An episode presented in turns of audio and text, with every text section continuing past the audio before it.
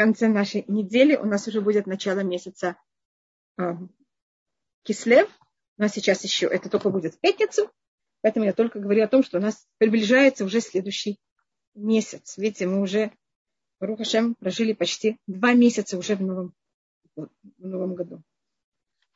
И мы сейчас в 13 главе, и мы рассмотрели, как я помню, мы закончили 13 главу, я только немножко повторяю. Лоя Миш Амуд Ханан Юмам, Амуда Ишлайла, Лифней Хаам.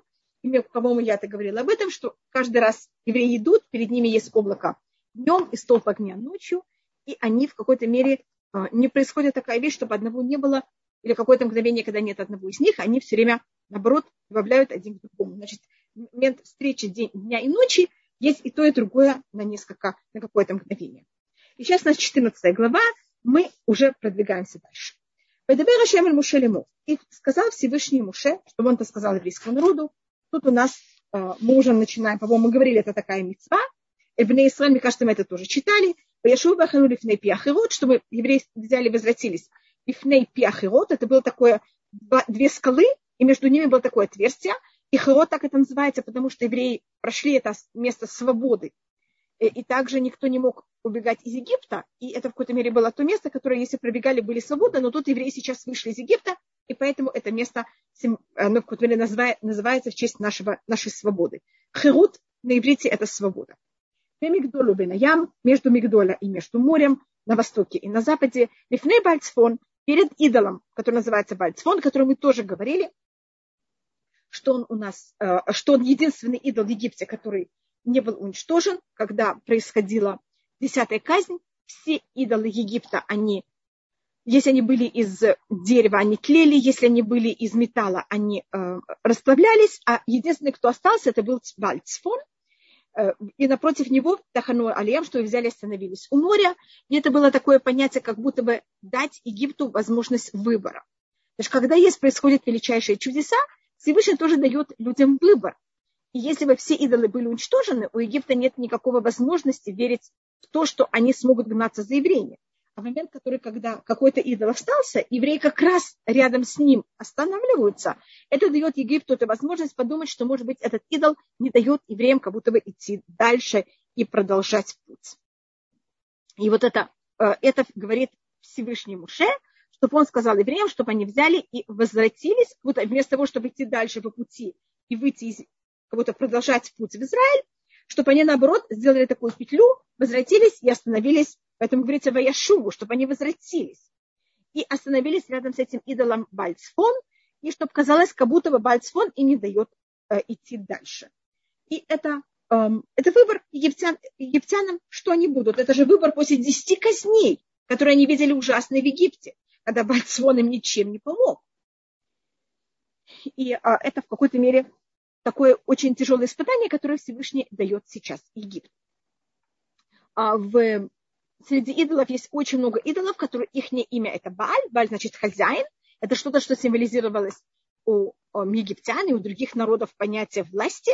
У нас, э, у, я имею в виду, у идолов есть идол, который назывался просто Бааль, есть Бааль Цфон, есть Бааль Звук, есть Бааль Пеор, есть Бааль Брит.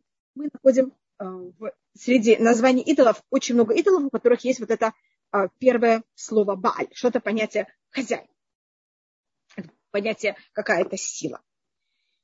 И тогда 33-й посук, «Вамар паролив на Израиль». И скажет фараон о еврейском народе, Небухима Баарец, они в какой-то мере непонятно в каком состоянии, они будто заблудились. Сагара Леймамитар, взял и море, и пустыня их закрыла, как будто бы они не знают, куда идти, они боятся войти в пустыню, и поэтому они в какой-то мере берут и останавливаются в этом месте, так как они не знают, куда идти. Тут интересно, что есть мнение, что были Тут говорится в Амар Пауливне Израиль. И сказал фараон, точно перевод и сказал фараон евреям. Но нет евреев, все евреи вышли из Египта. И тут вопрос, поэтому я это перевела и сказал фараон о евреях. А не евреям, потому что, как мы знаем, все евреи вышли из Египта, а те, кто не вышли, они а, погибли в, в три дня тьмы, последние которых были в Египте. Или первые, которых были в Египте, чтобы египтяне не видели, как евреи их хоронят. А, есть мнение, что Датан и Авирам, это были два личных врага Муше, они, да, в какой-то мере там еще были, и с ними говорит фараон. Это говорит так Йонатан. Поэтому говорится, не говорится в тексте прямо. Сказал фараон о евреев, как говорится, Тамар Ливна Израиль, это как будто евреям, а не Альбна Израиль, а не о евреев. Так, так как что можно рассмотреть на простом уровне, это, конечно, имеется в виду у евреев, но есть также, можно из этого делать вывод, что тоже был какой-то диалог с евреями также. И что делать Всевышний? Значит, когда, и это происходило также в Египте, и сейчас это продолжается, это будет последняя, э, последняя капля, как будто самая та же и тяжелая капля, Всевышний, когда он хочет взять и показать свою руку, и показать свою силу, он это может показать, как глобально это происходило в Египте – и то же самое будет у моря, но это будет как будто в двух уровнях, но то, что будет, конечно, более явно, это будет природа. Всевышний сотворил природу, но кроме того, что Всевышний властит над природой, что это понятно, она вся в его руках, Всевышний также властит над нами. И с одной стороны, каждый из нас имеет свой выбор, и однозначный свой выбор.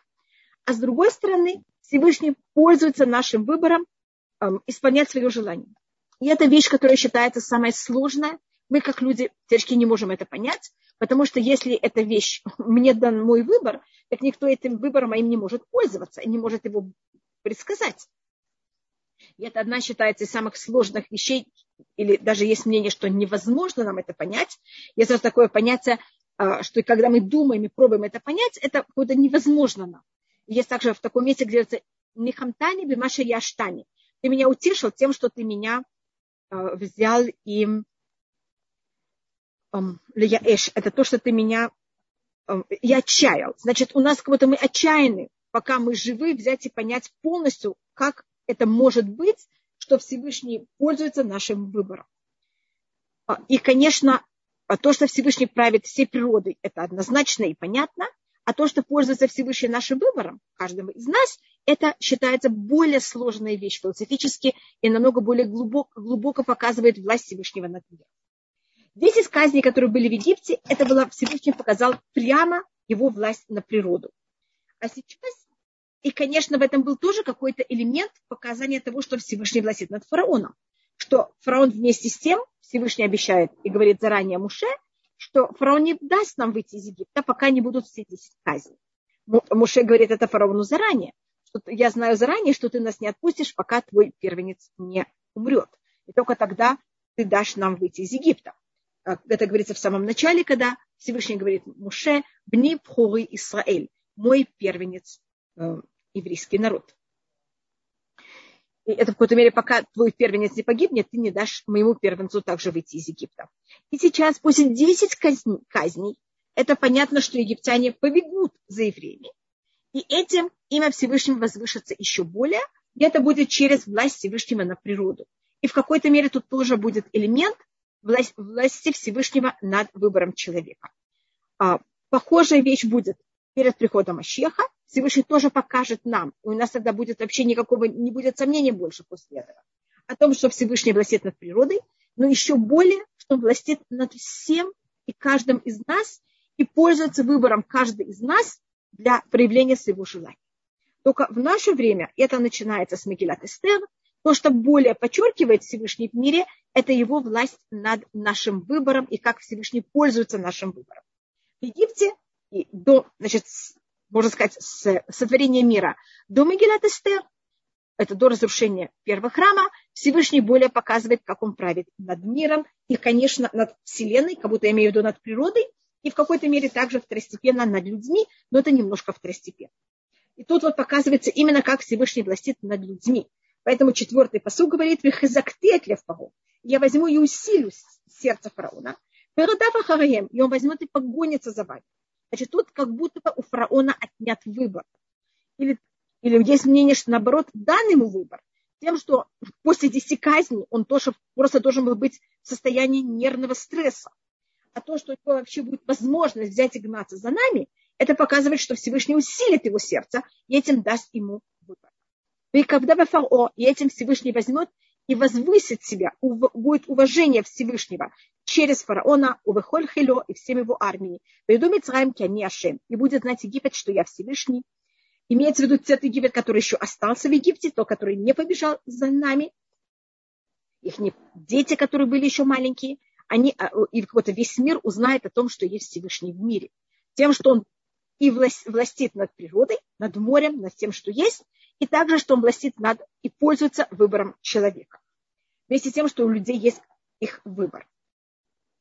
И то же самое будет перед приходом Машеха, там говори, во время войны Гогу Магог, там говорится, ведь кадишти, я буду возвышен, я буду освящен через всего, что произойдет с этими народами, которые будут с нами воевать.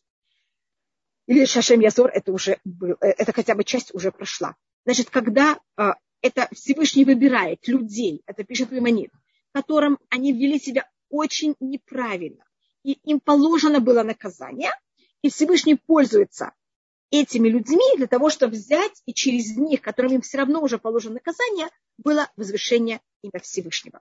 И это в какой-то мере наказание фараону, и через это также возвышение имя Всевышнего. А не хас что Всевышний берет невинных людей и через них это проявляет. Это, конечно, не так. А, Ваясухем евреи сделали так. И говорится, почему это подчеркивается, что евреи сделали так. Говорит на это устное предание, что им Всевышний сейчас взял и сказал, взять и приблизиться к Египту. Они, значит, уезжали и шли в пустыню. Сейчас им было сказано возвратиться. Они же так дрожат от Египта, они только оттуда вышли. Они же рабы. Они понимают, что если сейчас Египет их снова будет порабощать, он их ужасно накажет за то, что они вообще посмели взять и выйти. И поэтому, говорит устное предание, я просто цитирую Лаши, Лаги Чифхан, сказать нас, какой хвала еврейскому народу, что они взяли, послушали э, голос Муше, и они не сказали, как мы будем брать и приближаться к тем, кто гонится за нами. И они только сказали, у нас все, что нам говорит Муше, все, что говорит Муше, мы слушаем. И поэтому подчеркивается, и они сделали так. Точно как сказал и Муше.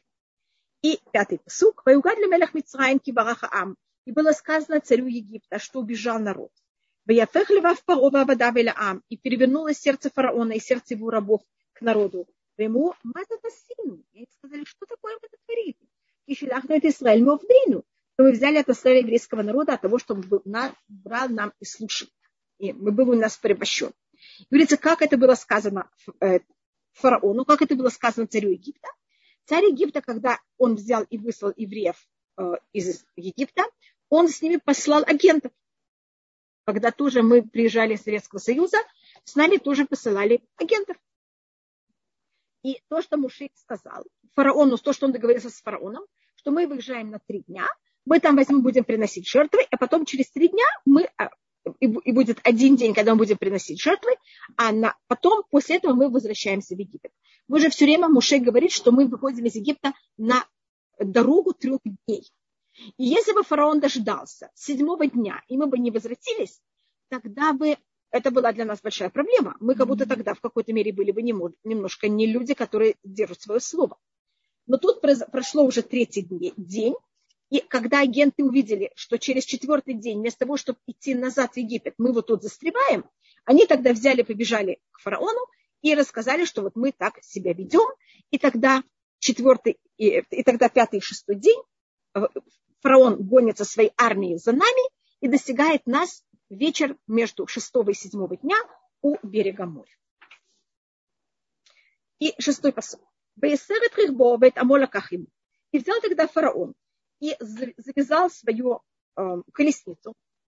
И свой народ взял с собой. И говорится, что значит он завязал свою колесницу. Обычно царь этого не делает. У него есть для этого э, рабы, которые готовят ему колесницу. Говорится, что тут в какой-то мере фараон себя ведет не как царь. Он говорит э, своим поданным, э, и поэтому говорится, в Амолаках ему, и его народ он взял с собой. Первым делом тут у нас такая интересная вещь. Каждый раз в переводе на арамейский, это такой ункулюс, самый древний комментарий, каждый раз, когда говорится брать, на арамейском, если это вещь, это говорится, есть перевод один. Если это человек, мы же людей не берем в охапку, мы их не берем в руки, мы с ними разговариваем. И поэтому, когда тут говорится, и его народ он взял с собой, на арамейском, если это читаю, вот у нас написано Э, удвар. И он говорил, значит, он уговорил свой народ, чтобы он взял и э, пошел вместе с ним. Вместе с ним. И он их кого-то уговаривал. И говорит тому питание, как он уговаривал, мы потом это также видим.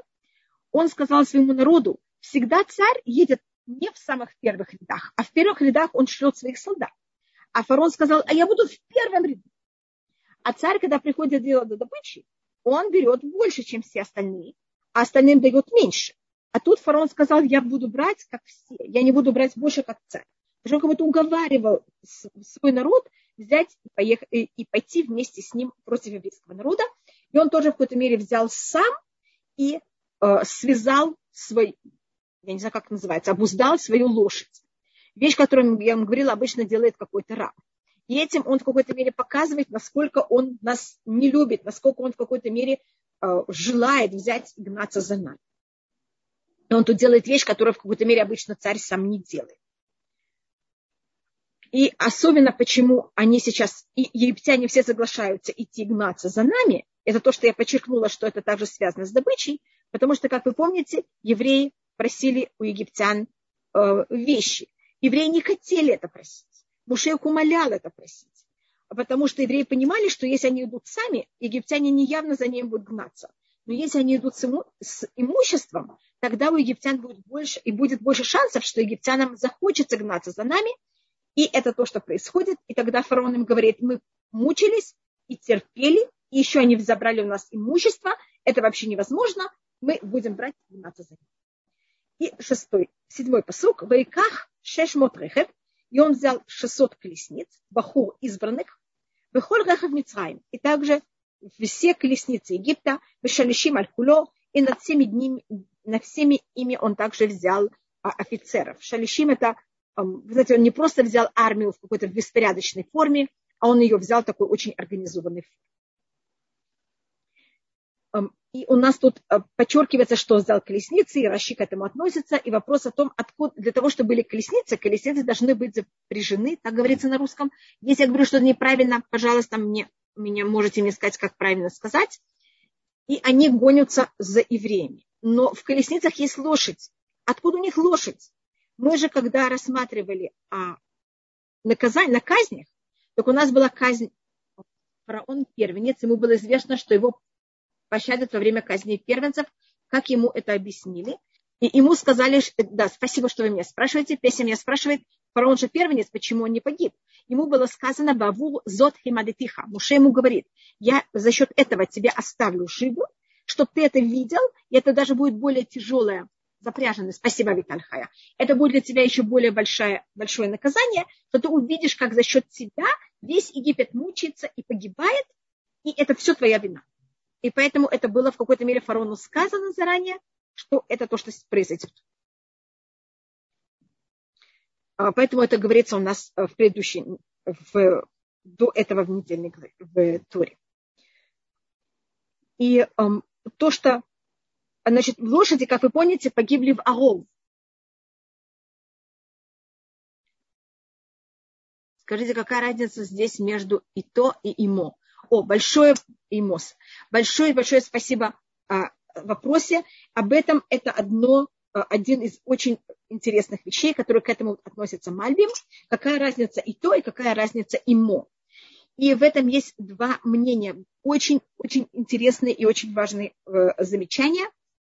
Есть вопрос, когда мы идем вместе, мы можем идти два человека вместе, когда каждый думает свое и мы вообще не объединены. А мы можем идти вместе, когда мы имеем ту же самую идею у нас, и мы абсолютно объединены. И э, тут есть только, э, в этом есть разногласие в какой-то мере между комментаторов, когда как рассматривается. Так тут можно рассмотреть, это Молоках Имо, и свой народ он взял с собой, значит, они как будто были объединены полностью. Вот они все идут с одной и той же идеей. Тут более рассматривается, это очень интересно, что говорите с Айном и с Алифом, но то, что тут я видела более, это от слова им или от слова эт. У нас есть э, два слова на иврите, это две называются э, милот яхас, один, это такие маленькие слова, есть слово эт и есть слово им. И вопрос, какой из них оно, э, если мы имеем общую идею, или мы просто имеем общий интерес. Я могу с кем-то идти, но я с ними почти не объединена. А он собирает э, грибы, я собираю грибы, но у меня, я с этими грибами собираю делать что-то одно, он что-то другое. И кроме того, что мы сейчас идем вместе по одному и тому же пути, ну даже там, я не знаю, он идет собирать грибы, а я просто иду смотреть на лес. У нас нет ничего общего. А есть случаи, когда мы идем вместе, и у нас есть что-то общее, и мы как будто единомышленники. И это то, что я рассматривала, это разница между им и этим. Спасибо. Очень э, важная вещь, и Мальбим к этому относится несколько раз, когда происходит Акидат Ицхак. Э, как, раз мы это рассматриваем каждый раз, когда есть это вот понятие им и это одновременно. Э, это рассматривается также, когда Бильам и Баляк идут вместе. и там, что Всевышний сказал Бильаму, и что Билям делает, и почему тогда Всевышний э, гневится на Бильама, потому что Всевышний ему сказал, ты можешь с ними идти вместе, но как будто бы ты только идешь рядом с ними. А он пошел с ними как единомышленник. И поэтому он тогда был наказан. И то, что, дел, э, значит, то, что спрашивает э, устное предание, это откуда у них были лошади.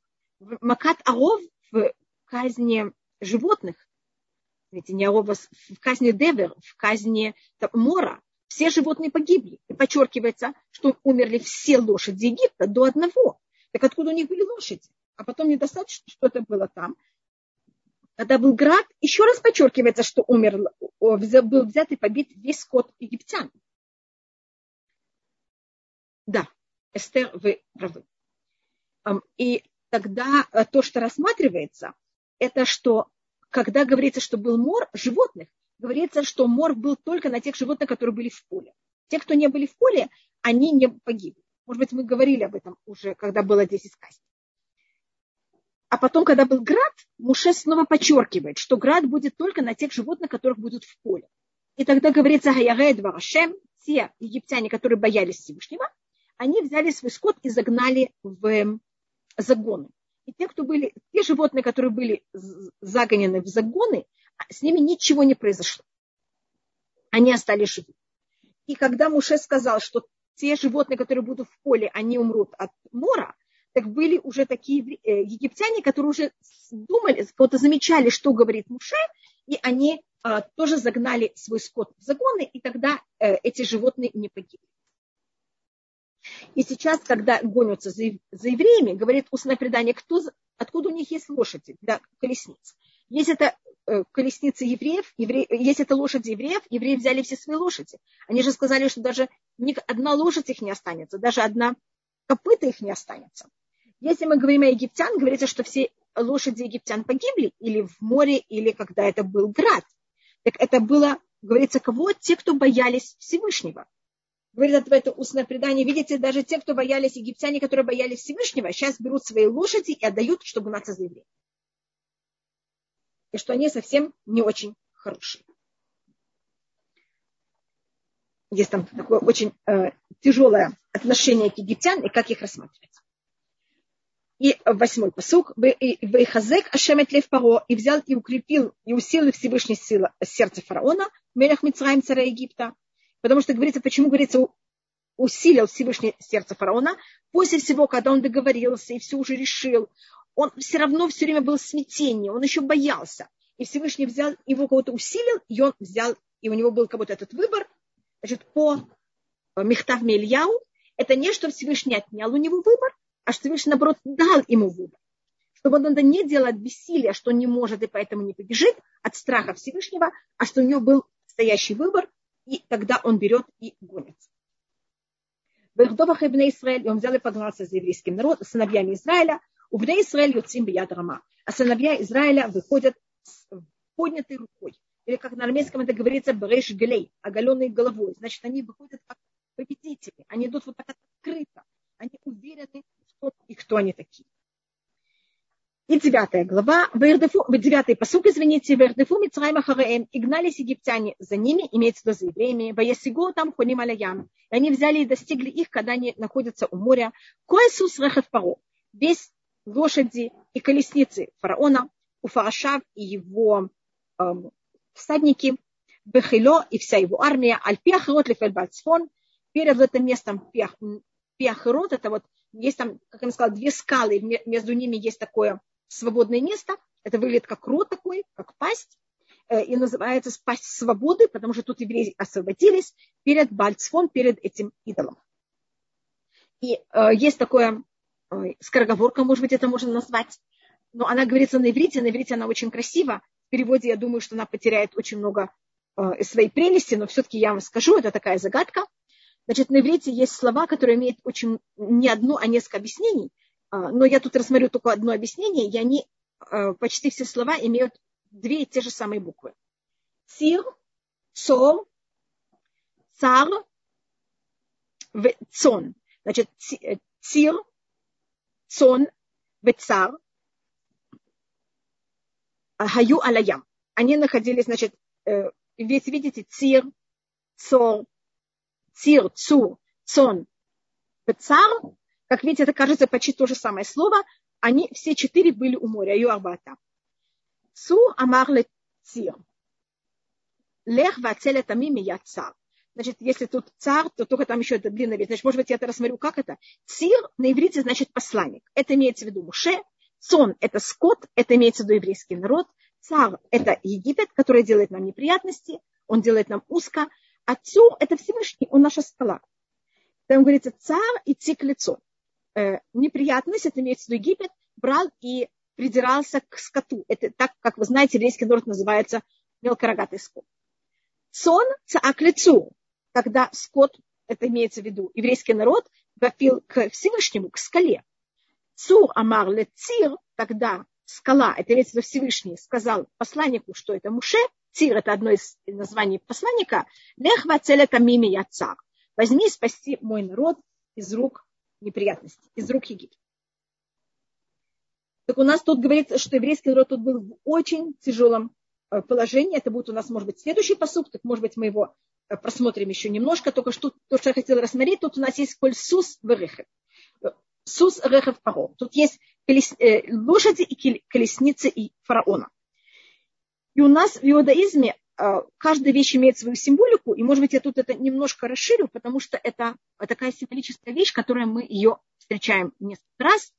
В иудаизме лошадь имеет свою символику, и колесница имеет свою символику. В Египте были и колесницы, и лошадь. Обычно колесницы не могут быть без лошадей, и, э, потому что их, они не могут никак, эм, понятие, передвигаться. Хотя в наше время есть э, также рехев, это в какой-то мере Эм, машины, которые могут передвигаться автоматически даже сами по себе и даже вообще, может быть, автономно полностью. Значит, у нас э, Египет считается как мать всех изгнаний. Как вы знаете, мы первоначально должны были быть в Египте, то, что говорит Всевышний муж Аврааму, что мы должны были быть в Египте 400 лет. 400, э, если мы рассматриваем эту цифру, это 4 помножить на 100. Можно, конечно, 400 делать в разных других умножениях, но это ее суть, это 4 помножить на 100. 100 а, это просто это умножить на 10 или на 100, это еще в какой-то мере более-более усиление этой цифры. А 4 это символика 4 изгнания, которые еврейский народ должен пережить. В Египте мы эти все изгнания как будто пережили одновременно все вместе. А потом а, мы эти все четыре изгнания потом переживаем каждый сам по себе. Как можно дать там прививку, как маленькому ребенку дают такую прививку, из, в которой его прививают эм, и дают ему, эм, как это называется, э, э, что он защищен от э, многих болезней, а потом ему через сколько-то лет дают прививку для каждой, каждой болезни саму по себе. Значит, в Египте мы в какой-то мере это наше рождение, наша даже беременность, где мы просто в какой-то мере Эм, зачаты как народ, и там мы в какой-то мере переживаем все возможные наши муки, все наши неприятности одновременно. Иммунитет, спасибо большое. Большое-большое спасибо. Э, мы получаем этот иммунитет, а потом мы получаем вот каждый из этих четырех мук как будто от само по себе. И поэтому Египет это такая э, очень важная, важная вещь в нашей жизни. Мы все время говорим об этом Египте, в котором мы находились. И конец наших мук это будут два, две вещи, которых будут в какой-то мере еврейский народ провощать, и в чем еврейский народ будет в конце истории переживать. И это символизируется лошадью и колесницей. Лошадь в иудаизме э, – это считается Египет. Как вы знаете, э, арабские скакуны – это теоретически египетские лошади. Египет поставлял, поставлял лошадей всему миру. И это у нас э, глобально, лошади, они символизируют мусульманство. Как вы знаете, Египет, он даже принял мусульманство. А, лошадь на иврите ее цифра самых это 60, а вав это 6. Значит, лошадь это символизирует в иудаизме, вот это, а 6 это символика нашего физического мира. Наш физический мир, он имеет 6 сторон, вверх, низ и 4 стороны. И считается, что мусульмане и мусульманский мир, восточный мир, он пользуется физическим миром, физической стороной мира. А христианство, его символика это рехи. Это три буквы, рейш, кав, бет. Рейш, как вы знаете, это 200, кав это 20, а бет это 2. Вместе это 222. Э, первым делом это у нас символизирует цифры 2. Что это понятие того, что мы верим. Не только мы, Хасвакалель, это христиане. У них не, не чистая вера только Всевышнего, а в этой вере есть также вот это понятие вера еще во что-то добавочное. Поэтому это вот это понятие 2. И в слове рехев, рейш, кав, бет, порядок, если вы знаете порядок букв в алфавите, у нас в конце рейш, потом перед рейшем есть кав, и э, вторая буква от начала это бет. Значит, когда мы говорим о колеснице, порядок, он или машины, как говорится сейчас на иврите, порядок алфавита, он идет с конца алфавита к началу. А если мы эти же три буквы перепутаем, у меня будет, я напишу их по порядку алфавита, сначала Б, потом Кав, потом Рейш, у меня будет слово вхор, что это первенец. И как вы знаете, христиане, они с нами все время спорят, кто первенец. Это они, первая религия, и нас выкинули, и взяли их вместо нас, или нет. Они хотя бы так считают. И как вы знаете, Исав, который был первенец, он был вхор, он взял и это первенство продал. И тогда он потерял в нашей как раз недельной главе благословение. А на иврите благословение праха, это корень его, это берех, это бет, рейшкав, те же самые три буквы. И когда кто-то продает первенство, он теряет тоже благословение. А, и тогда он тем, что он начинает заниматься, это он начинает заниматься созданием роботов, машин, в какой-то мере что-то такое неживое, что двигается. Может, я объясню, что в этом символика и почему это именно символизирует вот эти буквы, которые их цифра это 2. 2, 20 и 200 в гематрии на иврите. Когда у нас есть родители, э, муж и жена, они есть, и они как будто никак еще не размножались. Когда рождается первенец, это первое понятие размножения. Поэтому хор – это буквы, которые символизируют размножение. 2, 20 э, и 22. И 200, и 200 также. Что такое благословение? Когда у меня каждая вещь размножается. У меня были, было два, у меня была одна вещь, стала две, а двух стало четыре и так далее. Я занималась математикой, вы знаете явно этот известный рассказ о том, как кто-то взял и эм, так, рассказывают, создал э, или придумал игру шахма, шахматы. Есть кто считает, что это был Шлемо, который это создал. Но хотя кто-то взял и, принял, и, и показал это, или подарил это э, персидскому шаху, персидский шах был очень доволен этой, этой игре, и он его спросил, какую ты хочешь награду, как тебя отблагодарить. И тогда тот сказал, вы знаете, всего-навсего, на каждую из этих квадратиков возьмите, или там, как они там называются, возьми и положи мне э, пшениц, пшенич, пшениченки, только каждый раз в, в, второй степени. Скажем, первые два, следующие четыре и так далее.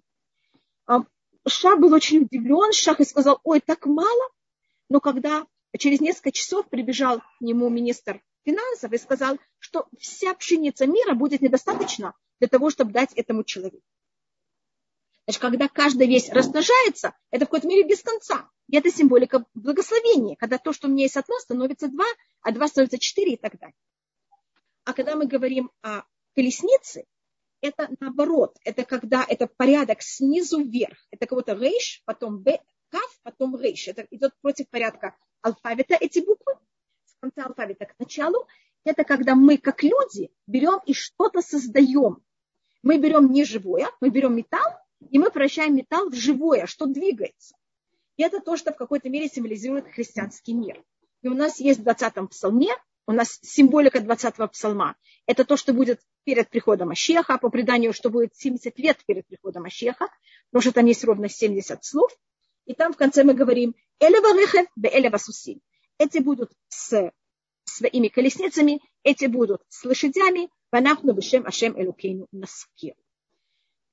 В Египте это было все вместе, а потом, когда мы будем в, перед приходом Ащеха, это уже будет не вместе, у кого-то будут лошади, у кого-то будут колесницы, и посмотрим, какие будут в будущем, что были как можно более приятные отношения наши с ними. Но в Египте мы пережили все уже один раз, и потом это уже проживаем только уже немножко более в разведенной форме, если можно сказать. Не такой тяжелый, как это было в Египте. Хотя, как вы понимаете, нам тоже совсем непросто. Сейчас я перехожу в десятый посук. У Фаро и Кры. И Фаро приблизил. Ваису на Израиля Тенегем и подняли э, сыновья Израиля свои глаза. Бене Мицраим Мусехареем. И вот Египет едет за ними. Ваиру от и они испугались очень. Вайцекуб на Израиля Лашем. И завопил, завопили сыновья Израиля Всевышнего. И фараон приблизил. Говорит, что было быть написано, и фараон приблизился. Почему говорится, и фараон приблизил? Кого он приблизил? Говорит, на это устное предание, он приблизил еврейский народ к Всевышнему. Тем, что он взял и начал гнаться за нами, мы начали молиться, и этим мы приблизились к Всевышнему. Как видите, часто неприятности, которые Всевышний делает, их не цель это приблизить нас к нему. И по одному мнению, э, мусульманский мир, кто его протец, это Ишмаэль, что вся цель Ишмаэля, и он сотворен в этом мире, для того, чтобы Всевышний услышал нашу мольбу. Ешма Кель, услышать Всевышний. Это в какой-то мере перевод имя Ишмаэля. И кого Всевышний услышит? Нашу мольбу. И для этого есть арабский мир, чтобы он привел нас к такому состоянию, что мы понимали, что нет никого другого, никого другого, кроме Всевышнего, и надо только к нему обратиться. Как также сейчас фараон делает еврейскому народу то же самое. И тоже то, что мы говорили, что фараон обещал, что он пойдет в первых рядах войны, а не будет, как обычно, что царь находится в тылу, а армия идет первая. Поэтому тут подчеркивается второй Крым. Он из всех сил пробовал взять себя, приблизить и быть первым э, в самых первых рядах Египта. И подняли сыновья Израиля свои глаза, и вот Египет едет за ними. Не говорит едут, а говорит едет. И на это есть два, две комментарии. Или говорится, и Египет едет за ними. В этот момент весь Египет был как одно. Они в какой-то мере объединились брать и воевать с нами. Поэтому они тут называются в единственном числе. А еще одно понятие, почему говорится, Египет едет, говорит на это устное предание, что они увидели ангела Египта, вот эту духовную силу Египта, которая едет и воюет против нас. Они как будто увидели вот эту, в какой-то мере, суть всего Египта, который сейчас заинтересован взять и уничтожить еврейский народ. И тогда это привело к тому, что они испугались, и они начали вопить к Всевышнему. И сейчас у нас одиннадцатый посук, и мы просмотрим, что тут кажется немножко непонятно. Воемроль Муше. И сказали они, имеется в виду евреи Муше, Хамиблин кварыба Мицраем лекахтану ламуд бамидбар, что нет достаточно могил в Египте, чтобы ты взял нас э, умереть в пустыне. Мазу тасита лауцелю Мицраем, что ты нам такое натворил, что ты взял и вытащил нас из Египта. Это же то, что мы тебе говорили еще, когда мы были в Египте. Хадаль мимену, отстань от нас. Венавдает Мицраим, мы будем служить Египту. И то для оно Мицраим мутрит в Так как лучше нам умереть в Египте, ну, лучше нам э, служить Египту, чем умереть в пустыне. Так если они молились Всевышнему, как они сейчас говорят такие ужасные вещи? И у нас э, рассматривается, что одна вещь это, что они начали молиться, они видят, что это не помогает. Кроме того, что, что они очень испугались, это а, они считали, что даже если они сейчас не победят Египет, и они да, остановят Египет, но у них море с одной стороны, Египет с другой, пустыня с третьей. И они будут отрезаны от любого продовольствия. И они просто никак не смогут выжить. И поэтому они уже видят себя в какой-то мере как неживых. Это рассматривает Сфорно и Рашбам. И у нас также есть еще одна вещь, у нас есть предание, это говорит также устное предание, и вообще это приводит, что евреи, когда стояли у моря, они поделились на четыре, эм, как можно сказать, четыре деления, четыре группы. Мы, два еврея, как вы знаете, есть три мнения, тут евреи э, умудрились поделиться даже на четыре.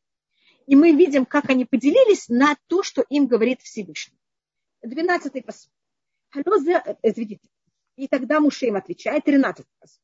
Воема Муше Ам и сказал Муше народу. Альтирау, не бойтесь. Хитяцву уроете Шваташем. Стойте и видите спасение Всевышнего. А Шария Селахам что сделает Всевышний вам сегодня. То, что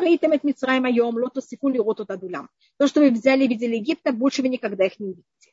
Ашем и лахем лахем ватем тахаришу. Всевышний будет воевать вам, а вы молчите. Мы вообще тут не говорили о войне. Они тут только говорили о том, что они хотят возвратиться в Египет. А тут Муше им говорит, молчите, и вы и не воюете. И что больше вы никогда не увидите Египет. И говорит на это устное предание, что, как я вам сказала, что евреи поделились на четыре части.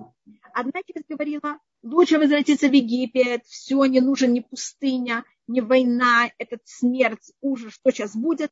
Оставьте все, возвратимся на, на то, что было до. Другая часть говорила, нет, будем воевать с египтянами. Третья говорила, кинемся в море. Четвертая говорила, будем делать пай, будем кричать, вопить. Это как-то напугает египтян. И, может быть, это приведет к тому, что они возьмут и убегут. И поэтому относительно каждой этой части Муше им говорит. 13 глава, 13 посук я читаю сейчас заново. И воема Муше Лаам. И сказал Муше народу, не бойтесь, встаньте, увидите то, что вас Всевышний вам будет вас спасать сегодня – это те, кто хотели взять и броситься в море. Он говорит, не бросайтесь в море, встайте и э, стоите. Те, кто хотели возвратиться в Египет, Всевышний Муше говорит, то, что вы сейчас видели сегодня в Египет, больше вы их никогда не увидите. Те, кто хотели воевать, говорится им, Ашем и Лахем Всевышний будет воевать с вами. Те, кто хотели вопить и просто кричать и пугать египтян, а, говорит им Муше Батем Тахаришун, а вы молчите. Значит, из того, что Муше говорит народу, мы видим от того, что тут были вот это четыре группы евреев, и что каждый из них хотел, э, как они хотели себя вести, тоже также считает, э, у нас, как вы знаете, у нас есть запрет возвращаться в Египет. Этот запрет у нас говорится три раза в Торе, один раз в книге Шмот и два раза в книге Дворим. Один раз это говорится о царе, еще раз говорится, когда говорится о проклятии о том, что мы не имеем права возвращаться в Египет. И то, что тут говорится, это я читаю конец 13-го посука, Ашер и темет Мицраим айом, что вы видели Египет сегодня, ло тосифун лирутам от адулам. Вы больше никогда не будете их видеть. И вопрос, этот посук, это обещание, что они, как будто вы не, не, они не смогут вас возвратить они все погибнут, и поэтому больше их никогда не будете видеть. Или это у нас запрет, возвращаться в Египет, есть кто считает, что мы из этого места также видим о том, что у нас есть запрет возвращаться в Египет. И хотя это в Туре говорится три раза, значит, один раз здесь, еще два раза в книге Дворим, у нас есть предание, что евреи, э, да, возвращались в Египет, и каждый раз это заканчивалось очень плачевно. А, э, и это уже было в периоде, после как мы возвратили, были уже в Израиле, мы э, пробовали как-то заигрывать с Египтом, и мы туда а, во время Санхрива мы там как-то пробовали, это когда была война с Ассирией, мы пробовали заигрывать с Египтом. Мы также, когда после разрушения первого храма, какая-то часть евреев взяла и убежала в Египет, и там они очень пострадали, и еще один раз. Поэтому в Египет нам не стоит никогда идти. И Египет у нас есть предание, как сейчас он себя вел очень обманчиво. Он, они нас отослали, потом снова за нами гнались, у нас есть также предание, что перед приходом Ащеха Египет с нами будет тоже вести очень нечестные отношения. И мы сейчас переходим к 15-й посук. Выемар Ашем Муше и сказал Всевышний Муше, мати цакеляй, что ты кричишь? Говори еврейскому народу, сыновьям Израиля, и чтобы они поехали. И говорится тут, что Муше стоял и молился, и Всевышний говорит, Муше, что ты молишься? Это в какой-то мере не время молитвы. Сейчас евреи в очень опасном положении. Сейчас надо только делать так, чтобы они как можно взяли, взяли и быстрее вышли из этой ситуации. И даже если такой ситуации тяжелой надо молиться, надо молиться как можно короче. Вот тут Муше, и Всевышний даже говорит устное предание, есть момент, когда Муше молился 40 дней, а, это когда мы сделали золотого тельца, когда его сестра была прокажена, Муше молился самую короткую молитву. Была молитва из пяти слов, и есть время, когда надо длинно молиться, есть время, когда надо коротко молиться. Здесь какое состояние. А сейчас вообще не надо молиться, надо только брать и помогать еврейскому народу. А другая вещь, которую говорит Маши, это еврейский народ. Всевышний говорит, они мои. Муше, почему ты за них молишься? Это же вообще, это, это моя ответственность, они, они кому-то мои. И поэтому не надо вообще меня ничего просить. понятно, что они, э, их, они будут спасены. И Вайсау, потому что евреи просто начали ехать. Ни море, ничего для них не препятствие. Они все их. И все только во имя, и весь мир сотворен только во имя еврейского народа. Поэтому в момент, когда они поедут, все расступится, и все будет, э, и все их спасет. И 16 посыл. Вата харемет матха. А ты сейчас возьми и подними твой посох. Унетет ядха и распасти твою руку, алаям на море. Увыка эгу, его возьми и подели. Воевовны Израиль бетоха ям ваяваша. И войдут сыновья Израиля внутри моря на сушу. И тут пользуется таким очень интересным словом увыкаэгу. Тут не говорится разорвать, а говорится именно взять его э, Левкуа – это слово, которым мы пользуемся, когда мы берем деревья и их рубим на дрова. Это слово первый раз у нас появляется как раз в нашей э, в предыдущей недельной главе. Это когда говорится, что муж э, Авраам, когда пошел принести сына в жертву, Байбака отце Ула он взял и приготовил и нарубил дрова для того, чтобы принести Исхака в жертву. И говорится, за счет того, что Авраам тогда, это подчеркивается, говорится также тот же самый глагол, что он взял и это сделал, за счет этого также море возьмет и расступится за счет Авраама. За счет того, что Авраам тогда приготовил эти деревья для того, чтобы э, он смог взять и принести Исхака в жертву. И почему это такая вещь? Потому что Авраам мог взять прийти на это место, а там может не оказаться деревья. Он скажет, ой, я не могу, нет деревьев, это не моя вина. Авраам заранее берет огонь, берет деревья, берет все, чтобы как будто бы у него, значит, вы знаете, когда я делаю что-то, я делаю, вы меня просите, я делаю. Но я не хочу делать то, что вы меня просили.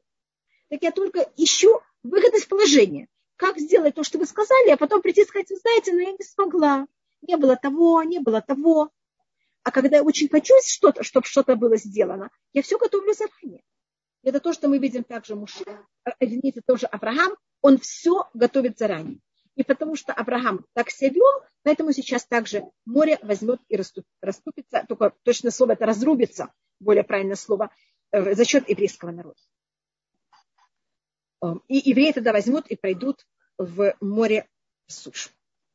Вани гиненим хазекет А я возьму и я укреплю силу Египта.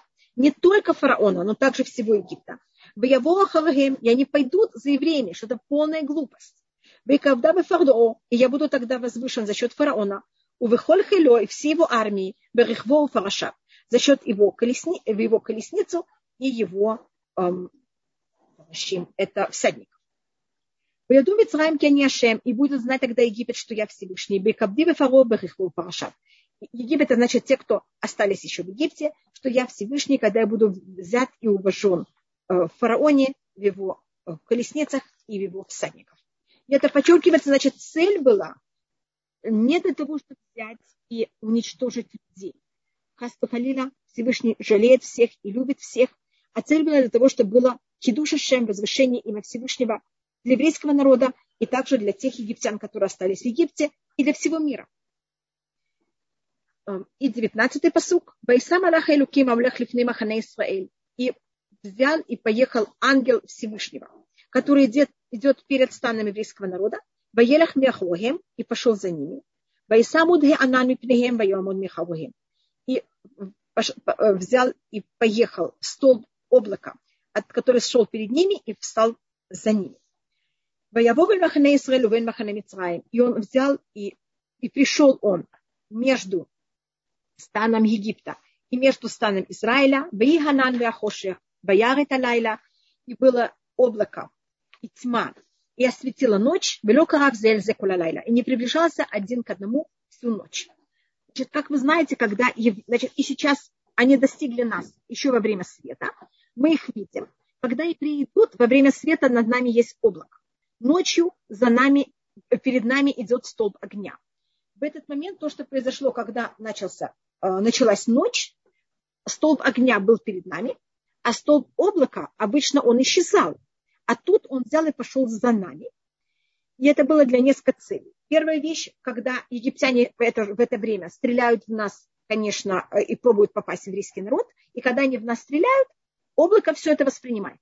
И ничего из этого не попадает в еврейский народ. Это, как говорится, Всевышний, как будто бы, он говорит, лучше, чтобы это попало в меня, чем в моих детей. И также это облако, оно брало и делало евре... Э, египтянам тьму. Значит, у них есть тьма ночи, и есть добавочно, кроме тьмы ночи, тьмы этого тумана, этого облака. И, может быть, вы помните, что когда в Египте была тьма, каждая казнь, она должна была длиться 7 дней минимум. А когда мы говорили про тьму, она была только 6 дней. Говорится, три дня они не видели один другого египтяне, а три дня не могли встать в своих мест. Но три плюс три это шесть. И оказывается, что один день у них отсутствовал. И у них казнь тьмы была только шесть дней, а не семь. Так сейчас вот, это, э, вот этот седьмой день, который не был у египтян, сейчас он у них происходит, и сейчас у них тьма и облако, и ночи, и облако. А столб огня, который тоже говорится, что он шел за ними, то, что он делал, значит, евреи проходят, а только мы еще немножко просмотрим, как мы еще не вошли в море, но я уже просто тут написано, поэтому я это рассмотрю. И столб огня, он проходит перед еврейским народом, и он освещает. А когда египтяне ходят за нами, этот столб облака, э, о, столб огня, извините, идет за ним. Помните, что тут говорится, что столб огня тоже взял и пошел за ним. Извините. Байсам Аллах Элуким, тут мы рассматриваем. И говорится, что, э, извините, что я не смотрела, что значит освещал ночь. Это еще немножко. Тут говорится Ваяр это лайла. И освещал ночь. Значит, Ваи Ганан Вяхошек, я говорю, смотрю 20-й посуд. И было облако и тьма для египтян. Ваяр это лайла и освещал э, ночь, имеется в виду столб огня. И столб огня, когда он проходил, он нагревал землю. Египтяне, когда они брали и бежали за нами, земля была кипящей. И она была настолько горячей, что это их, она становилась также а облако, оно брало и землю делало очень вязкой и мягкой, и глинистой. И вот эта глина была кипящей. И когда по ней брали и бежали э, лошади, она была настолько горячей, что она их не... Это было очень бедные лошади, это было им очень неприятно. У них э, сваливались копыта от этого огня от этой, этой, горя, этого горячей земли, э, глины. И они там подпрыгивали. И это было для египтян что-то ужасное. Было караб кулалайла и не приближался один к одному всю ночь, имеется в виду один стан к другому стану. Стан египетскому к еврейскому. Это на простом уровне. А устное предание говорит, было караб у нас, может быть, вы помните в молитве, это только, конечно, если вы идете в синагогу или молитесь в тфиля, э, утреннюю молитву, там говорится «Вакара зе эльзе» и зовет этот к этому. И там имеется в виду ангел. И у нас такое понятие, что каждое утро, каждое время ангелы берут и поют перед Всевышним. И у нас есть несколько раз в истории, когда Всевышний сказал ангелам не петь перед ним. Первый раз это было во время потопа. Всевышний сказал, сейчас уничтожение мира, нельзя петь. Ангелы кого-то поют каждую раз, мы потом это просмотрим еще немножко, а тут, а во время потопа Всевышний сказал этого не делать, и второй раз это было сейчас. Поэтому говорится, вело карабзельзе, и ангелы тоже не обращались один к другому. Значит, не было пения ангелов. Всевышний говорит, сейчас такой ужасный момент. И то, что еврейский народ сейчас в суде, и также египтяне в какой-то мере в суде, и непонятно, что произойдет, и люди сейчас будут уничтожены. В такой момент не говорят, не восхваляют и мы в такой момент не можем, э, Всевышний не согласился принять никакое пение. И вы знаете, что в Ошашана это начало месяца. Каждый раз в начало месяца мы говорим Халель, каждый Рошходыш. Если в каждый праздник мы говорим Халель, в Сукот мы говорим Халель, в Шавуот, в, Рошаша, в, извините, в Песах, в Рошашана и в Йом-Кипур не говорят Халель. Почему? Говорит устное предание, когда книги жизни и смерти открыты перед Всевышним, это не время, люди, мы люди, мы не в состоянии в такой момент говорить и восхвалять Всевышнего. Мы дрожим, мы в трепете. А, но есть что то, что Всевышний сказал Муше, что ты возьми и восхваляй меня, и за счет твоего восхваления все произойдет. И 21-й посук. Боет Муше Теду. Всевышний сказал ему взять и поднять посох. А то, что делает Муше, это он взял то, что тут написано. Он поднимает свою руку а ям на море. Ваюлеха шевет аям кадим аза и взял Всевышний привел восточный сильный ветер. Куралайля всю ночь. И он взял и превратил море в сушу, и море расступилось. У нас считается, что самый сильный и тяжелый ветер – это восточный ветер. Им Всевышний наказывает. И каждый раз, когда вы встречаете восточный ветер, вы должны знать, что это очень сильное, очень непростое, очень тяжелое. Э, и тоже здесь такая вещь происходит. Значит, даже это неописуемое величайшее чудо, расступление в море, Всевышний это делает как будто бы по каким-то законам природы. Видите, как будто есть ветер, и этот ветер как будто к этому берет и приводит к тому, что вода берет и расступается. А, я только хотела спросить, есть ли какие-то вопросы, потому что сегодня до этого минуты меня никто ничего не спрашивал. Только э, вы спрашивали, вы мне что-то писали, я очень рада. Но если кто-то что-то хочет спросить, пожалуйста, просто осталось 4 минуты. Если нет, я а, просматриваю дальше. Ну, тогда как я вижу, что нет вопросов, я продолжаю. Дальше, 22-й посук. И вошли сыновья Израиля внутрь моря по суше. А море было для них стена справа и с левой стороны. А, запомните этот посук, он будет повторяться еще раз, только будет написан немножко по-другому, и мы тогда просмотрим, почему он написан по-другому и что это символизирует. Но пока мы в хорошем настроении, и мы смотрим только хорошую сторону. Потому что то, что там будет написано, то, что там комментируется, это немножко менее приятно. И то, что я тут раскрыла, это Мишна, э, Перки Авод. Перки Авод говорится, что когда евреи переходили море, мы там имели 10 чудес. Точно так же, как у нас было 10 чудес в Египте, что было 10 казней. Евреи от этих 10 казней не страдали, а наоборот, им только был плюс от этого – когда мы переходили море, у нас тоже асарани симла от соля вутейну бамицраим, васара ям. Десять чудес было у евреев в Египте и десять было у моря. Сейчас мы просмотрим, какие десять чудес были у моря. Так я только просматриваю. Первое, что вода расступилась. Второе, что также вода не просто расступилась, а сверху она осталась объединена, и у нас был такое что-то вроде шатер над нами. Мы кого-то взяли в это вошли. Третье, что Э, низ, вы знаете, что даже если вода расступилась, но э, низ воды, у него есть несколько проблем. Первым делом, что он мокрый, а тут он был абсолютно сухой, потому что идти по вязкой земле, это же неудобно. Кроме того, что море, оно обычно, э, его дно моря, оно не равное. А то, что Всевышний сделал, что дно, дно моря было равное, именно как суша, и мы как будто бы, мы даже не должны были не уходить, не, не опускаться, не подниматься. Оно было какое-то гладкое и прямое. И если оно взяло и застыло, это же опасно, мы можем скользить. Так это была еще одна вещь, что оно взяло и стало эм, как будто из маленьких частиц таких, чтобы мы на них не брали и не скользили.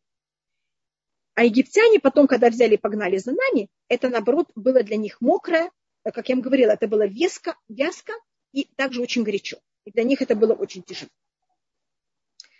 что вода взяла, та, которая взяла и застыла, она была очень жесткой.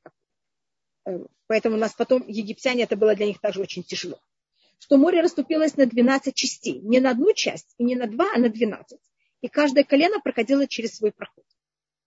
А, также, что а эти деления, которые были, значит, когда вода разделилась на 12 делений, э, деления были, они вот эти коридоры, стены коридора были просвечивающиеся, как, как стекло, и евреи могли видеть один другого.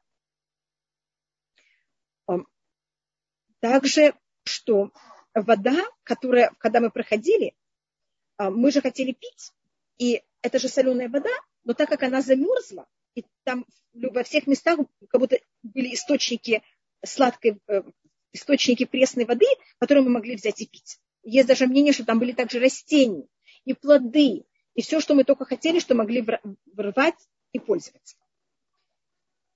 И а, также, что вода, она, а, так это вот то, что мы взяли и рассмотрели о чудес, которые были в, эм, когда приходили море. О, я вижу, что у меня как раз закончилось мое время на этих 10 чудес, которых мы проходили, когда мы переходили море.